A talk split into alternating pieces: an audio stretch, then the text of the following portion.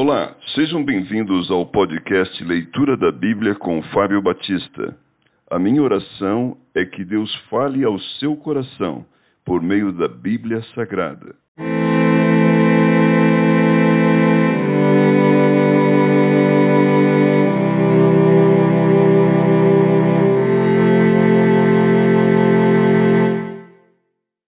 Isaías capítulo 59 Confissão da maldade nacional.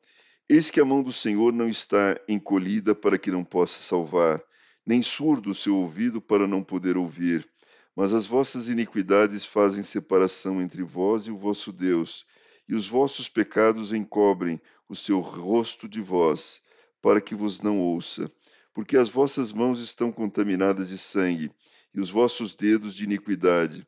Os vossos lábios falam mentiras, e a vossa língua profere maldade. Ninguém há que clame pela justiça, ninguém que compareça em juízo pela verdade. Confiam no que é nulo e andam falando mentiras. Concebem o mal e dão à luz a iniquidade. Chocam ovos de áspide e tecem teias de aranha. O que comer os ovos dela morrerá. Se um dos ovos é pesado, sai-lhe uma víbora.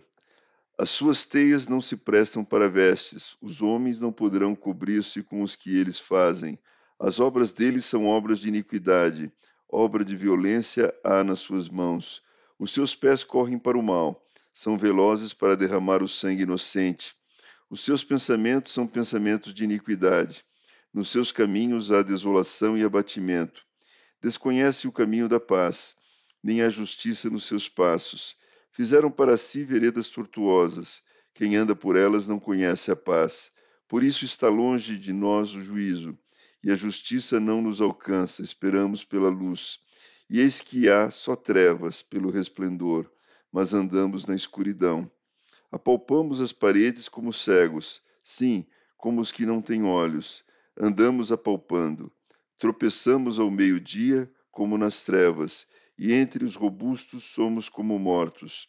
Todos nós bramamos como ursos e gememos como pombas, esperamos o juízo, e não o há, a salvação, e ela está longe de nós. Porque as nossas transgressões se multiplicam perante ti, e os nossos pecados testificam contra nós. Porque as nossas transgressões estão conosco, e conhecemos as nossas iniquidades como prevaricar ou mentir contra o Senhor, o retirarmos-nos do nosso Deus, o pregar opressão e rebeldia, o conceber e proferir do coração palavras de falsidade, pelo que o direito se retirou e a justiça se pôs de longe. Porque a verdade anda tropeçando pelas praças e a retidão não pode entrar. Sim, a verdade sumiu, e quem se desvia do mal é tratado como presa. O Senhor viu isso e desaprovou não haver justiça. Viu que não havia ajudador algum e maravilhou-se de que não houvesse um intercessor, pelo que o seu próprio braço lhe trouxe a salvação e a sua própria justiça o susteve. Vestiu-se de justiça como de uma couraça e pôs o capacete da salvação na cabeça. Pôs sobre si a vestidura da vingança e se cobriu de zelo como de um manto. Segundo as obras deles, assim retribuirá furor aos seus adversários e o devido aos seus inimigos. As terras do mar deles há apaga. Temerão, pois, o nome do Senhor desde o poente e a sua glória desde o nascente do sol, pois virá como torrente impetuosa, impelida pelo Espírito do Senhor.